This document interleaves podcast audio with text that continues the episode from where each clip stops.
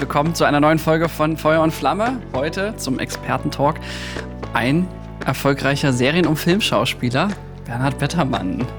Hallo. Und Nora ist auch da, ja. Heute fancy verrückte Folge, alle zusammen, ähm, live und in Farbe.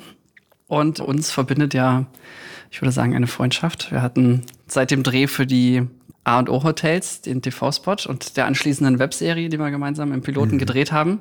Viel ist passiert, aber man kennt dich ja in Wirklichkeit überwiegend aus Tatort, Kinofilmen wie Die fetten Jahre sind vorbei und die Erfolgsserie in aller Freundschaft. Also ich korrigiere mal ganz kurz. Fette Jahre sind vorbei, hatte ich einen Drehtag. Also wenn du Kino zählt, erwähnst, zählt. zählt. wenn du Kino erwähnst, dann ist natürlich eigentlich so weit die Füße tragen mein viel wichtiger. Ah, das Film. hat Wikipedia auch behauptet, aber ich kannte den nicht so ähm, im Vergleich zu Die fetten Jahre, ja. Das ist interessant.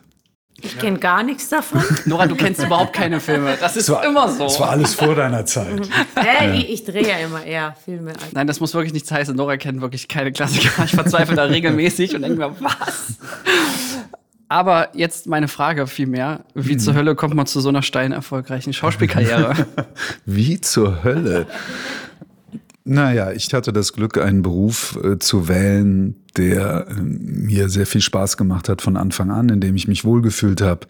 Ich habe halt mit 16 entschieden, Schauspieler zu werden, habe das auch relativ konsequent verfolgt und habe jetzt, glaube ich, seit 30 Jahren ähm, viel Freude und ähm, auch viele Herausforderungen in diesem Beruf erfahren und gehöre zu denen, die das große Glück hatten, immer zu arbeiten. Also da ist eben dann einiges zusammengekommen. Aber das ist ja wirklich nicht selbstverständlich als Schauspieler. Nee, ist nicht selbstverständlich. Hat auch ein bisschen damit zu tun, dass ich ja tatsächlich schon dieses biblische Alter erreicht habe. Damit kokettiere ich ja immer sehr gerne. Und zu meiner Zeit Film, Fernsehen, also jetzt besonders Fernsehen, noch keine große Rolle gespielt hat. Also ich habe Ende der 80er Jahre meine Ausbildung gemacht und danach erstmal nur acht, neun Jahre Theater gespielt. Und dann kamen erst die ersten Fernsehangebote und vielleicht auch mal der ein oder andere Kinofilm. Aber von daher bin ich auf der Theaterplattform groß geworden. Und das bedeutet eben für nachher, dass man auch äh, sich wohlfühlt mit Sprecherjobs, sich wohlfühlt mit Lesungen, mit Tourneetheater und so weiter und so fort. Wenn man das alles nicht hat als handwerkliche Plattform und sich in Anführungsstrichen nur auf das Mediale konzentriert, dann ist natürlich die Bandbreite etwas kleiner. Und das, äh, das hat bei mir funktioniert, dass ich eben in beiden Bereichen arbeiten darf, wie so viele andere Kollegen heute auch. Aber bei mir, ähm, ja, weil ich eben jetzt doch schon relativ lange dabei bin, hat sich eben das viel, hat sich viel, äh, ist viel gewachsen glücklicherweise auch die Werbung, sonst hätten wir uns wobei, vielleicht. Du weißt ja, es ist die einzige, die ich jemals gemacht habe. Nice. Und ich durfte Regie führen. Was für eine Freude. Oh, welche Ausbildung hast du gemacht? Du hast jetzt ich habe ähm, 86 bis 89 eine klassische Theaterschulausbildung gemacht. Und, in Zürich, äh, oder? In Zürich, genau. Und Zürich deshalb, weil es gibt auch, glaube ich, heute nur erst 12, 13 staatliche Schauspielschulen, die dann eben so eine Art Hochschule sind, auf denen du halt nichts bezahlst. Also sie sind ein bezahltes Studium.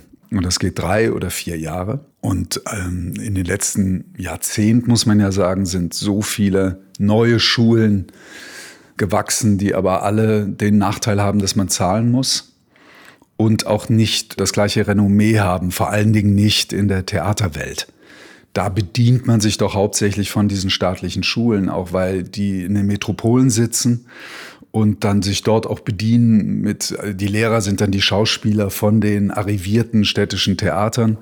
Und so gibt es eine Synergie zwischen den Schauspielschulen und den großen Häusern in den Städten. Aber es ist ja auch sehr privilegiert, wenn man dort studieren darf, weil die Bewerberzahlen ja. sind ja viel, viel, viel höher. Das genau. ist ja schon. Und deswegen, ich werde auch oft gefragt, warum Zürich? Mit Verlaub, das ist ziemlich wurscht, wo man dann auf die Schule geht, ob in Bern, Zürich, Berlin, Wien, Salzburg, wo auch immer, weil man ist ausgewählt von 800 bis 1000 Leute für 10 bis 15 Plätze. Und dann ist so ein bisschen, so meiner Beobachtung nach, kann heute auch ganz anders sein, ist ja wie gesagt auch schon eine Weile her. Vor meiner Geburt, um genau zu sein. wird, äh, wird die Klasse so zusammengestellt, da hast du eher den dürren, hageren Komödianten, du hast den etwas äh, breiteren, festen und so weiter. Also die Klasse wird ein bisschen zusammengestellt, dass wenn der Jahrgang fertig ist, dass du halt aus vielen Genres dich bedienen kannst und sie halt alle in Brot und Arbeit schicken kannst. Wenn du da zwölf gleiche Typen äh, auf, der, auf der Schule hast, dann hast du halt eben auch nachher nur die Chance, dass drei, vier dann auch wirklich sofort Arbeit bekommen. Man meldet sich eben immer für eigentlich alle Schauspielschulen an und tingelt dann. Du bereitest deine äh, Schauspielrollen vor, deine drei, und ähm, dann tingelst du von Ort zu Ort. Und die Prüfungen sind auch so aufgeteilt, dass sie so im, im Wochenrhythmus stattfinden, sodass du auch wirklich die ganze Ochsentour machen kannst. Und das war meine dritte Prüfung und ich wollte eigentlich auch nicht nach Zürich, ich wollte eigentlich auch in Deutschland bleiben. Ich war vorher noch nie in der Schweiz. Die Prüfung hat Spaß gemacht, weil natürlich auch am Ende dieses Glücksgefühl rausguckte, oh, äh, tatsächlich, also es kann weitergehen. Und dann hatte ich aber ein Theaterangebot und habe dann die Möglichkeit gehabt, am Thalia Theater in Hamburg zu spielen als Stückvertrag und gleichzeitig in Zürich zur Schule zu gehen.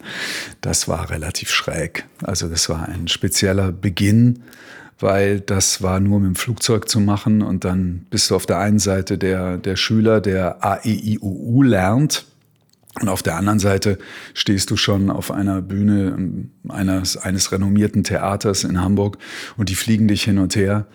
Ähm, was in Geiler heutigen, Start, würde ich sagen. Ja, was eben heute äh, vor dem Hintergrund von Umweltkrise und Corona eben auch echt nur schwer über meine Lippen geht. Hast du irgendwann so einen Moment gehabt, wo du gesagt hast, okay, das ist ein Durchbruch, das war so ein Schlüsselmoment? Weil ich würde ja schon behaupten, recht objektiv betrachtet, du zählst ja schon zu den oberen 1% deiner Zunft, auch wirtschaftlich gesehen. Das ist ja gerade im Schauspiel mhm. ähm, wirklich nicht ganz ohne. Ich kenne die Branche auch ein bisschen und das ist schon positiv. Ja. Ja. Da hilft ja nicht nur ein guter Start, da muss ja noch mehr passiert sein, Bernhard. Ja, ja. Also so fünf, sechs, glaube ich, Stationen gab es, die mir das Gefühl gegeben, haben, ja, das geht weiter. Ähm, ich bin akzeptiert und dann irgendwann auch mal arriviert in diesem Beruf. Und das sind so die ersten Engagements, die man nach der Schauspielschule hat, dass man merkt, man hat jetzt nicht drei Jahre umsonst studiert, sondern man wird. Aber das geht ja halt auch einigen Schauspielern. Also das kann, ja, heute natürlich noch viel mehr als damals. Wir reden ja von Ende der 80er Jahre, von vor deiner Geburt. Und ähm, da war das, ähm, ja, da war vielleicht jetzt auch, um mal ein Stichwort zu nennen, der Hype, jetzt Schauspieler zu werden, weil man möchte berühmt werden und viel Geld verdienen. Den gab es damals nicht. So das Fernsehen ne? war überhaupt nicht groß. Das schied also völlig aus. Also wenn du Schauspieler werden wolltest, dann ging es darum, auf der Bühne zu stehen. Und von daher, und du wusstest ja auch um die Marsche, also 1000 Leute auf 15 Plätze. Also die Chance, dann so einen Platz zu ergattern, war relativ klein. Und wie gesagt, die Privatschulen waren noch nicht so breit gefächert wie heute. Das war ein bisschen äh, eine andere Zeit. Und dann waren so die ersten Engagements, waren so das Zeichen, aha, auch die Theater interessieren sich für dich. Und dann das nächste bei mir war, dass das Fernsehen eben anfing, ähm, auch größer zu werden und mich dann auch einverleibt hat, so dass ich es mir leisten konnte, sowohl eine vierköpfige Familie zu ernähren, ähm, weil ich bin mit 26 zum ersten Mal Vater geworden, mit 30 zum zweiten Mal, mit derselben Frau. und die konnte ich dann ernähren durchs Fernsehen. Ich hätte meine Familie nicht durchs Theater alleine ernähren können. Also in, vielleicht geht das auch, aber für mich war das nicht möglich. Und dann war ich in der glücklichen Situation, dass ich immer wieder auch Jobs beim Fernsehen bekam, die äh, auch mir erlaubt haben, ab und zu zu Hause zu sein und nicht nur zu arbeiten, weil das Geld, das man da verdiente, halt sehr, sehr viel höher war als am Theater. Aber durch meine Theatervorgeschichte habe ich auch immer wieder Stückverträge am Theater bekommen. Der nächste Schritt war dann, dass ich durch äh, der Kinofilm, soweit die Füße tragen, das ist für mich einfach künstlerisch das Spannendste gewesen, was ich machen durfte. Und ich gucke Ihnen noch versprochen, ja. Bitte, weil äh, das gibt es auch in der deutschen Filmlandschaft nicht allzu häufig, dass ein Film 120 Drehtage hat für einen Was? Film. Echt? Und alleine davon hatte ich 92. Wow. Da hätte ich fünf Tatorte. Jetzt fühle ich mich schlecht, dass ich ihn nicht kenne. Nein, es ist wirklich in zwei, zwei Stunden 40 auf Cinemascope gedreht, äh, in Russland entstanden, äh, 60.000 Kilometer gereist für den Film, ein Jahr lang nur diesen Film gedreht. Also das war dann der nächste für mich Meilenstein, so einen Film zu schultern, ganz tolle Kollegen, ganz irre Erlebnisse gehabt.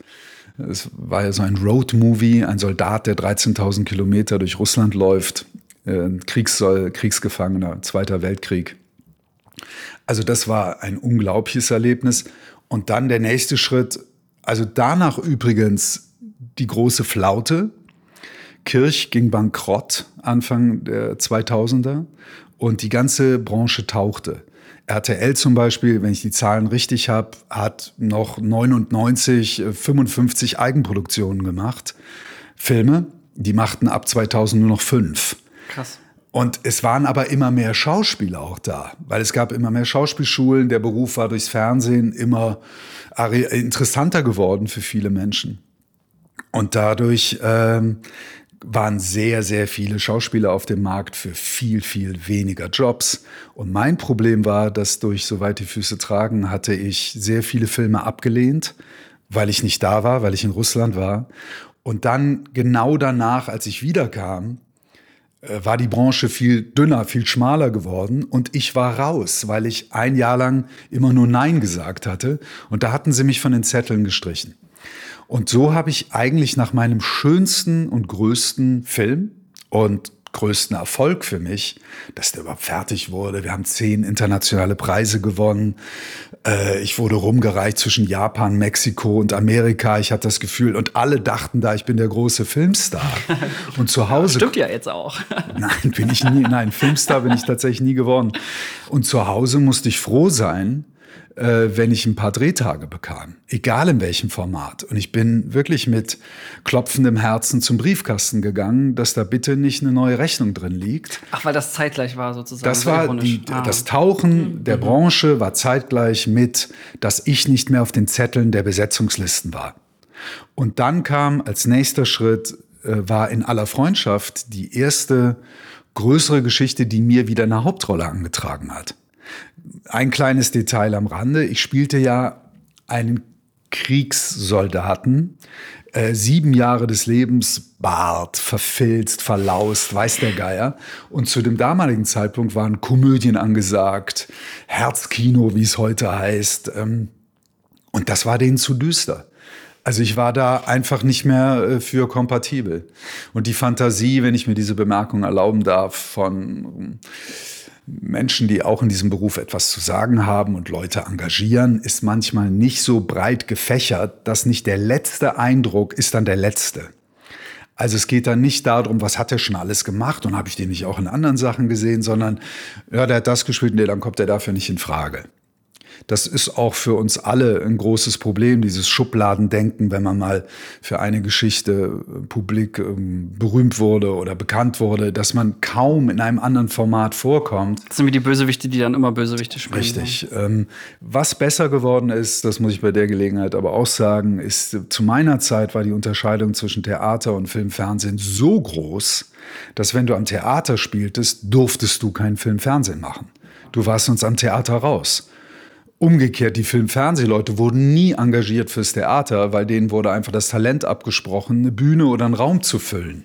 Und das ist viel besser geworden. Werbung hätte ich damals nie machen können, weil ich wäre mm, raus gewesen. So nach dem Motto, wenn du sowas machst, dann verpiss dich.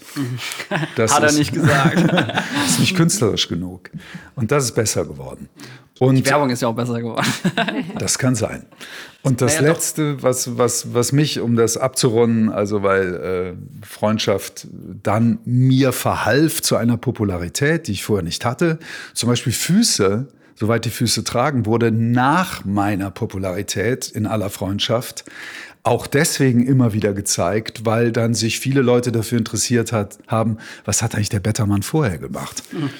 Und wenn ich das auch anmerken darf, Füße ist ähm, wahrscheinlich mit der erfolgreichste deutsche Film im deutschen Fernsehen, also in der ARD, weil wir, glaube ich, zehn, zwölf Mal wiederholt wurden und jedes Mal eine ziemlich äh, beeindruckende Zuschauerschaft hatten, auch noch bei der zehnten Wiederholung.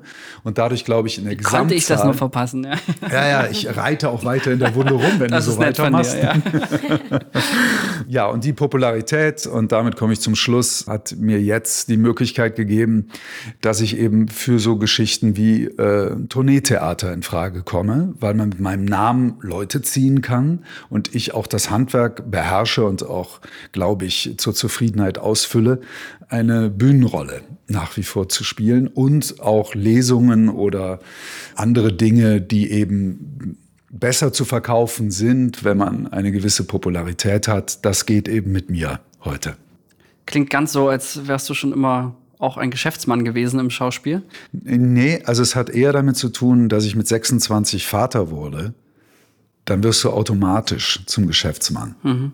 Eine schöne Motivation. In einem künstlerischen Beruf reicht es dann eben nicht mehr, sich nur künstlerisch äh, auszudrücken und zu entfalten, sondern du musst gleichzeitig gucken, äh, lasse ich die Liebsten damit nicht im Stich, indem ich jetzt denke, ich muss mich verwirklichen und ich gehe jetzt zwei Jahre nach Brasilien und lerne Samba tanzen, weil ich dann irgendwann hier äh, eine Samba-Rolle haben will. weißt du, geil. Ja, aber das ist ja eine unpopuläre Meinung oder Mindset, denn ich kenne viele Schauspieler, die da auch zwischen Kunst und Kommerz große Unterschiede machen und mhm.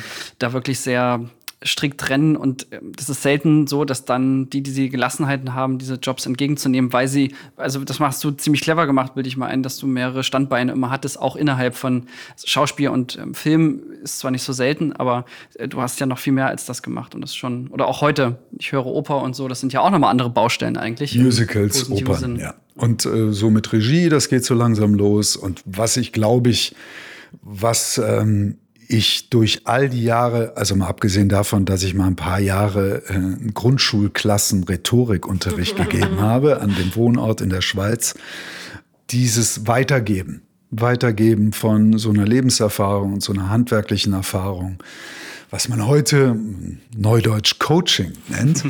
ähm, das ist so ein ganzer Bereich, für den habe ich noch keine Zeit, weil ich noch zu gerne so an vorderster Front mitarbeite. Aber das könnte an irgendeinem Punkt auch für mich noch ein Bereich werden, der mir Spaß macht und den ich wahrscheinlich auch einigermaßen gut kann.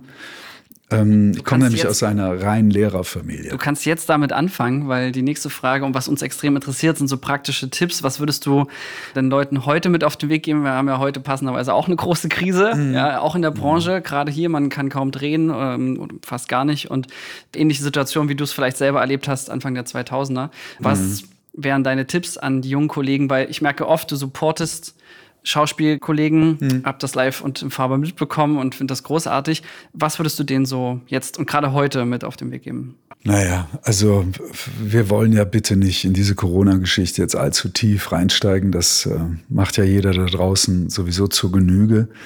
Aber ich glaube, so eine Phase, in der man wenig Chancen hat, sich für Geld irgendwo zu verdingen, dass man ähm, an seinen eigenen, jetzt fange ich auch schon mit diesem englischen Wort Skills, mit seinen eigenen, also dass man seine Talente fördert. Ähm, dass man mal für sich selber eruiert, was ist denn das, was mein Alleinstellungsmerkmal sein könnte? Was unterscheidet mich von all diesen anderen äh, sehr talentierten Menschen, die da draußen sind?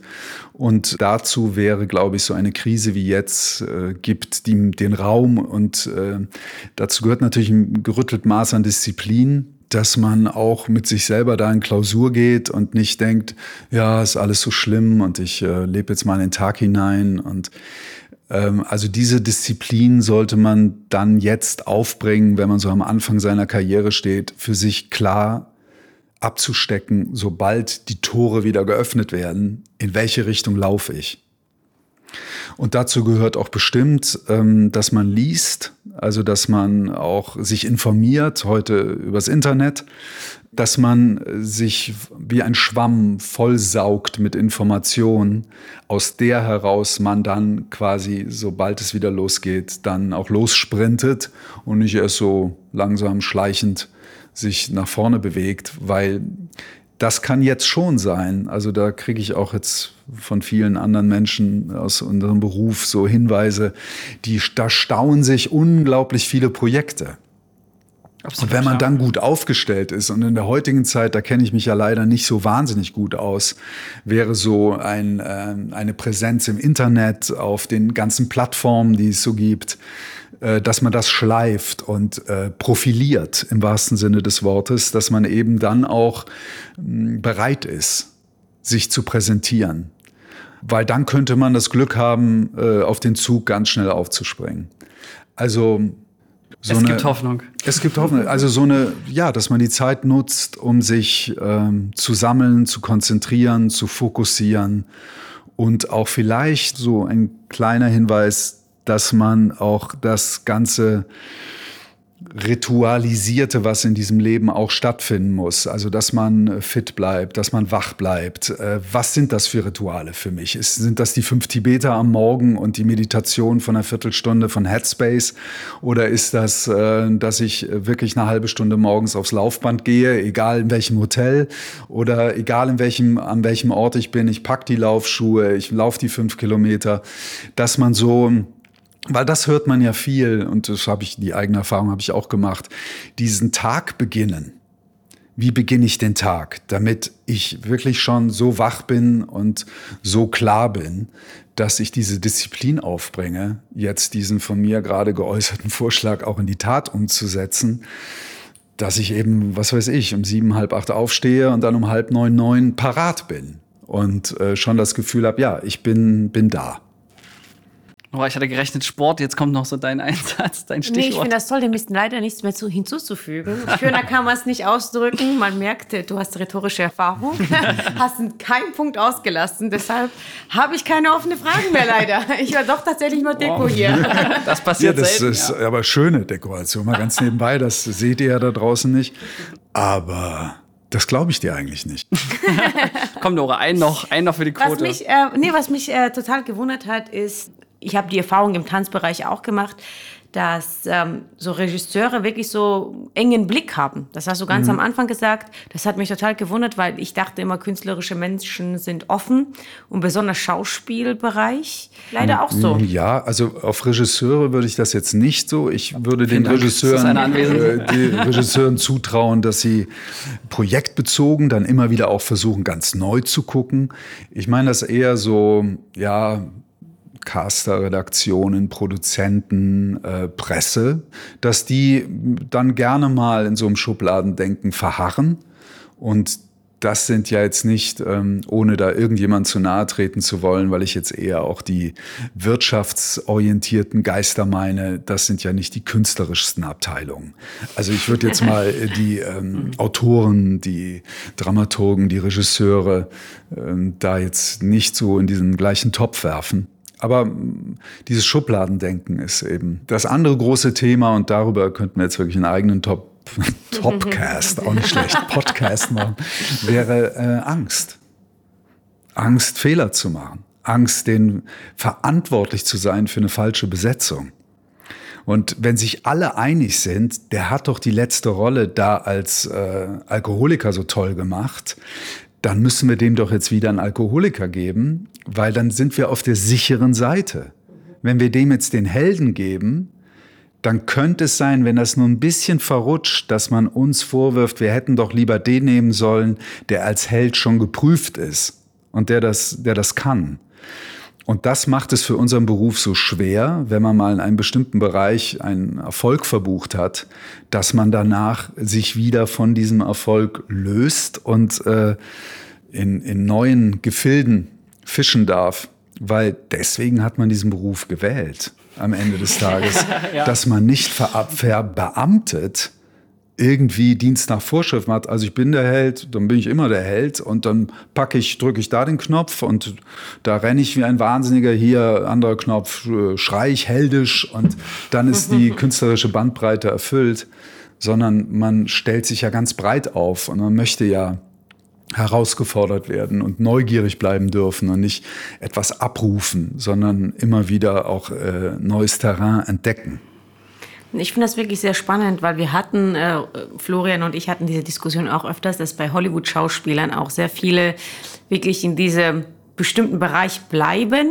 Mhm. Und ich, das war mir nicht bewusst bis jetzt. Natürlich kann es auch an den die Leute, die es auswählen, liegen und nicht an den Schauspielern. Ich hatte eher so das, das gedacht, dass die Schauspieler sich für eine Rolle entscheiden. Aber kann auch sein. Aber so ja. wie du das darstellst, ist nochmal ein neuer Blickwinkel ich darauf. Ich würde mal tippen, 0,01 Prozent der Schauspielzunft können sich, weil sie 40 Drehbücher auf dem Tisch legen haben, können sich aussuchen, was sie spielen wollen. Also es ist schon Angebot und Nachfrage spielt da schon die absolut große Rolle.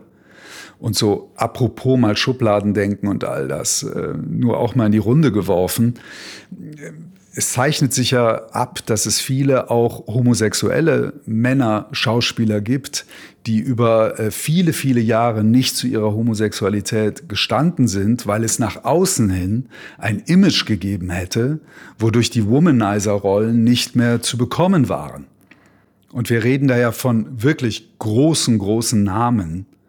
Und ich verstehe das äh, wirklich kaum und habe auch wenig Verständnis dafür, dass die nicht eher Vorreiter waren und sagen, das ist meine Ausrichtung, das ist mein Lebensstil und ich muss euch nicht ein X für ein U vormachen, damit ich beruflich weiter erfolgreich bin, weil ich bin sowieso gut und erfolgreich.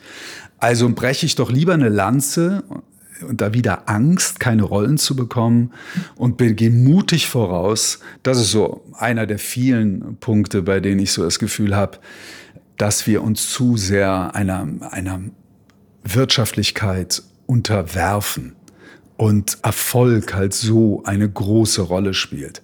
Bei der Gelegenheit, es gibt auf Netflix, ohne hier viel zu viel Reklame für irgendwas zu machen, ich hoffe, sie wird auch woanders gezeigt, eine neue Serie, die heißt Losers. Da werden zehn Sportler Schicksale gezeigt, die mit großen Niederlagen eine völlig neue Lebensqualität entdeckt haben. Und das wäre jetzt mein Ansatz, dass man eben auch Niederlagen und unpopuläre Entscheidungen, dass man die wichtiger nimmt und auch mehr schätzen lernt in unserer Gesellschaft und gerade auch in meinem Beruf. Das ist ein schöner Punkt auch fürs Mindset, weil Netflix hätte ich auch gerade noch als abschließendes Beispiel angeführt, denn die sind ja jetzt dafür gerade bekannt oder machen sich gerade bekannt, unbekannte Gesichter zu besetzen, mhm. auch in deutschen Serien und überhaupt. Also die nehmen eben nicht die, die man aus Hollywood kennt. Die drehen teilweise noch nicht mal auf den Kameras, auf die man in Hollywood dreht. Also die haben eben Bock, da alles aufzumischen und das finde ich ähm, super mhm. äh, wertvoll und der Erfolg gibt ihnen halt einfach auch recht. Das würde deine These auch zu 100 Prozent unterstreichen kann man ja bestimmt auch für viele andere Lebensbereiche mit mhm. abnehmen. Mehr Mut, weniger Angst. Ja, ein schöner Slogan. Bernhard, äh, tausend Dank. Nora. Ja, ich bedanke mich auch herzlich. Das war ich sehr interessant. Äh, mhm. Und ähm, ich hoffe und ich weiß, ich bin mir ziemlich sicher, dass unsere Zuhörer das auch lieben werden. ja, danke schön.